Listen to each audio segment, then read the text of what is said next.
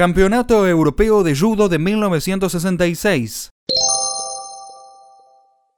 El decimocuarto Campeonato Europeo de Judo se celebró en Luxemburgo, Luxemburgo, entre el 6 y 7 de mayo de 1966 bajo la organización de la Unión Europea de Judo, EJU, y la Federación Luxemburguesa de Judo.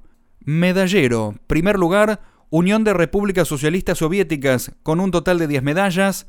Segundo, Países Bajos, con 5. Tercero, República Federativa Alemana, con 3. Cuarto, Francia, con 2. Quinto, Polonia, con 1 Sexto, República Democrática Alemana con 2. Séptimo, Reino Unido con una, total 24.